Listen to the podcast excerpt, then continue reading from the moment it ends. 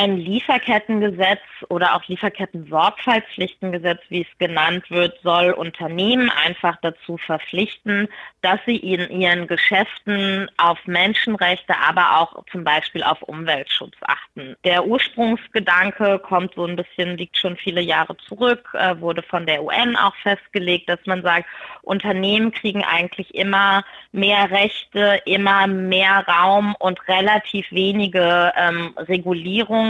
Aber wir müssen immer daran denken, Unternehmen arbeiten mit Menschen, arbeiten mit Rohstoffen und wir müssen darauf achten, dass diese nicht ausgebeutet werden, insbesondere in der globalisierten Wirtschaft. Wir haben das oft im globalen Norden reiche Unternehmen, im globalen Süden dann eher, wo wir unsere Ressourcen herkriegen, unsere Arbeitskraft und der Gedanke hinter den Lieferkettengesetzen ist einfach, die Unternehmen, die profitieren, tragen auch eine große Verantwortung. Und da das freiwillig leider oft nicht so gut klappt, brauchen wir dafür Gesetze, um das zu regulieren.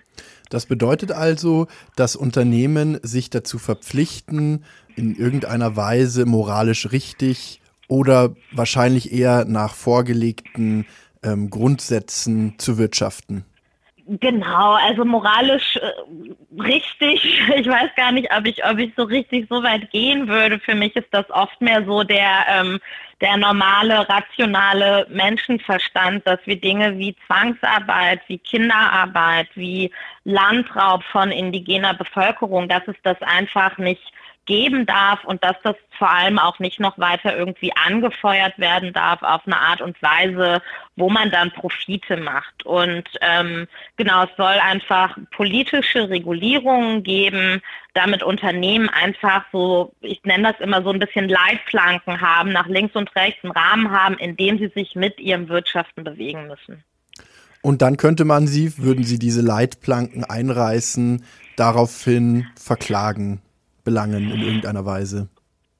Ja, das kommt ein bisschen auf die Gesetze an. Also wir haben ja in, ähm, in Deutschland bereits ein Lieferkettengesetz, was ähm, seit Beginn letzten Jahres, also 2023, gilt. Und da ist es zum Beispiel so, dass diese, diese Haftung und der Rechtszugang von Betroffenen nicht so gut ausgeprägt ist. Das heißt, es ist immer noch sehr schwer für Betroffene, wenn tatsächlich sehenden Auges ihre Rechte verletzt würden von Unternehmen, die vor Gericht zu bringen.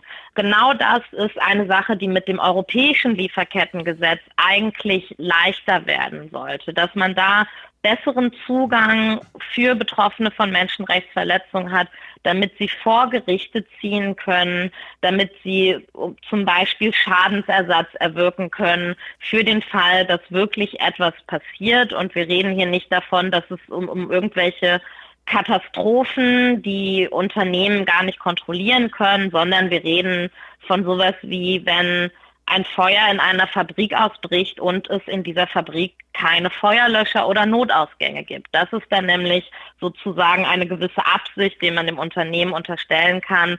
Diesen Missstand hätte es abschaffen können und in so einem Fall nach dem hoffentlich kommenden europäischen Lieferkettengesetz könnte man dann vor Gericht ziehen. Du hast es gerade schon erwähnt, Deutschland hat bereits ein Lieferkettengesetz, das aber nicht an allen Stellen wasserdicht ist, sage ich mal. Äh, mhm. Deshalb bräuchte es dringend ein EU-weites Lieferkettengesetz.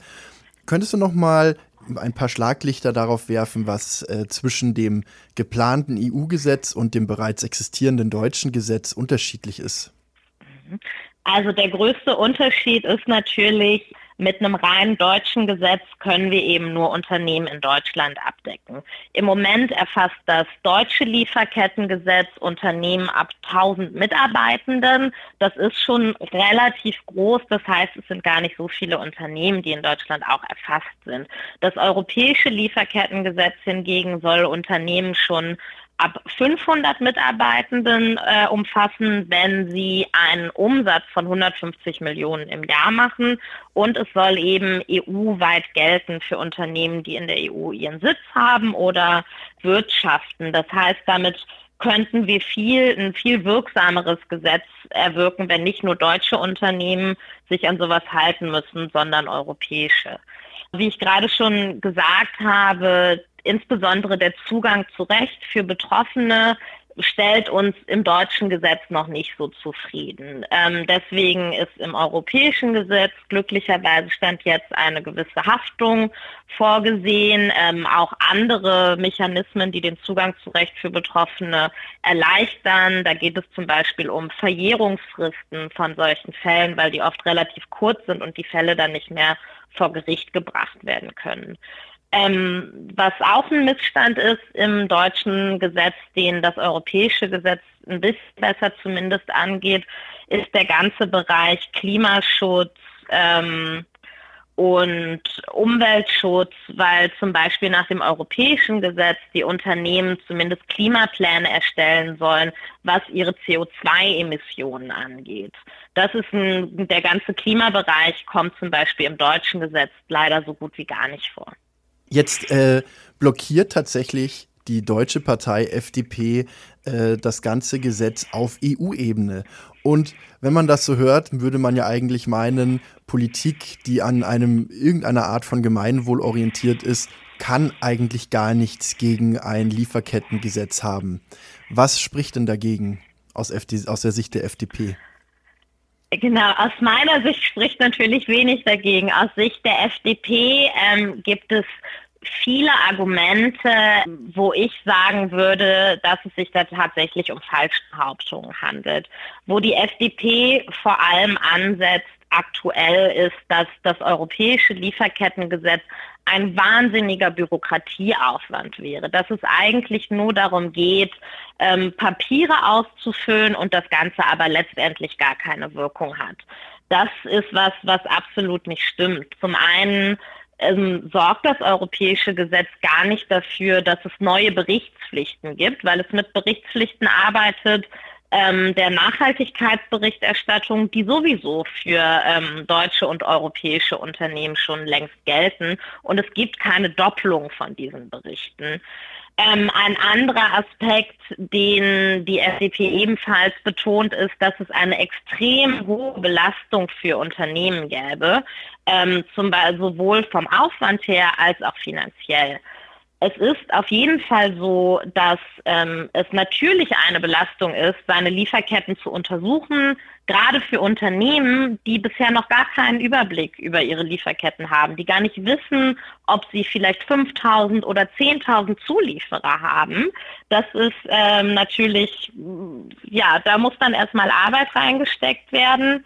Aber wir wissen, wir wissen auch, das ist machbar. Wir wissen auch, dass die Kosten, das wurde schon längst untersucht, oft gar nicht so hoch sind. Man geht da von sowas wie 0,6 Prozent des Jahresumsatzes aus, die sowas kosten muss. Und ich denke, das ist okay, dass menschenrechtsverletzungsfreie Lieferketten zu solchen Kosten führen. Und was wir auch vor allem ganz stark sehen, ist, die FDP macht da Stimmung. Ähm, die beiden großen Arbeitgeberverbände, BDA, BDI, machen auch Stimmung. Aber es gibt so viele Unternehmen aus jedem Bereich, seien es große Unternehmen, aber auch Klein- und Mittelständler, die ja in Deutschland sehr wichtig sind, die alle sagen, das ist machbar, das ist uns auch wichtig. Nachhaltiges Wirtschaften ist einfach das Modell der Zukunft. Wir möchten auch keine Menschenrechtsverletzungen mehr. Und es ist super, dass dann die gleichen Regeln für alle gelten, weil die Unternehmen, die es jetzt schon machen, einfach oft einen kleinen Nachteil haben. Ja, da fragt man sich ein weiteres Mal, wen die FDP eigentlich genau vertritt. Aber eine andere Frage, ist denn aus eurer Perspektive, zumindest nach aktuellem Wissensstand, das aktuelle EU-Gesetz schon perfekt? Oder gibt es da noch Sachen, die man in die Hand nehmen müsste? Es ist bei weitem nicht perfekt. Ich muss dazu sagen, ähm, wir haben einen politischen Kompromiss bereits schon im Dezember geschlossen. Wir sind davon ausgegangen, da gab es einfach einen politischen Handschlag. An diesem Kompromiss hat die deutsche Bundesregierung mitverhandelt, da hat auch die FDP mitverhandelt und normalerweise, wenn dieser, dieser Kompromiss im Trilog beschlossen wurde, dann ist die Verhandlung abgeschlossen mit diesem Kompromiss sind wir eigentlich ganz ähm, zufrieden gewesen. Der ist in Ordnung. Was ein, ein großer Missstand da ist, ist, äh, Klima- und Umweltschutz ist zwar drin, aber relativ schwach. Und was auch sehr, sehr schade ist, ist, dass auf Druck von Frankreich der gesamte Finanzsektor ausgeschlossen wurde. Eigentlich wäre es uns wichtig gewesen, dass sowas wie Banken, strukturelle Investoren ähm, natürlich auch Sorgfaltspflichten unterliegen, dass einfach Banken zum Beispiel prüfen müssen, worein investieren sie, wem geben sie Geld, sind das Unternehmungen, die Menschenrechte verletzen. Dieser Teil ist rausgeflogen. Das ist tatsächlich für uns nicht so positiv. Insgesamt können wir aber sagen, gerade aus deutscher Perspektive könnte dieses europäische Gesetz schon viele Lücken, die das deutsche Gesetz hat, schließen, vor allem was ähm, die Lage von Betroffenen angeht. Ist das EU-weite Lieferkettengesetz denn jetzt schon ganz vom Tisch nach der Blockade der FDP? Nein, das ist es noch nicht und das ist ganz wichtig. Es war natürlich ein ziemlich großer Rückschlag gestern, dass es im Ratstreffen nicht beschlossen werden konnte und wie ich eben schon meinte, das ist auf Druck der FDP so. Eigentlich gab es einen politischen Kompromiss. Es war, ging nur noch um eine formelle Bestätigung und die FDP hat ein wahnsinniges Chaos dort verursacht. Es gibt aber immer noch ein gewisses, zwar enges und knappes Zeitfenster, aber wir haben noch Zeit, um dieses Gesetz ähm, auch vor den Europawahlen noch abzuschließen. Und es gibt vor allem auch sehr, sehr großen politischen Willen in Brüssel, das zu tun. Und wir appellieren da insbesondere an Deutschland, auch an den Bundeskanzler Olaf Scholz, an dem wir auch eine Petition gestartet haben, sich endlich für dieses EU-Lieferkettengesetz auszusprechen. Das war ein Versprechen, was die Bundesregierung auch im Koalitionsvertrag gemacht hat. Und es ist ganz wichtig zu betonen, wir haben eine Ampelkoalition aus drei Parteien, die SPD möchte dieses Gesetz. Die Grünen wollen dieses Gesetz. Es ist nur die FDP, die gerade blockiert. Und deswegen erwarten wir von Bundeskanzler Scholz, dass er da endlich ein Machtwort spricht und sich ganz klar zum Lieferkettengesetz positioniert. Denn das kann er.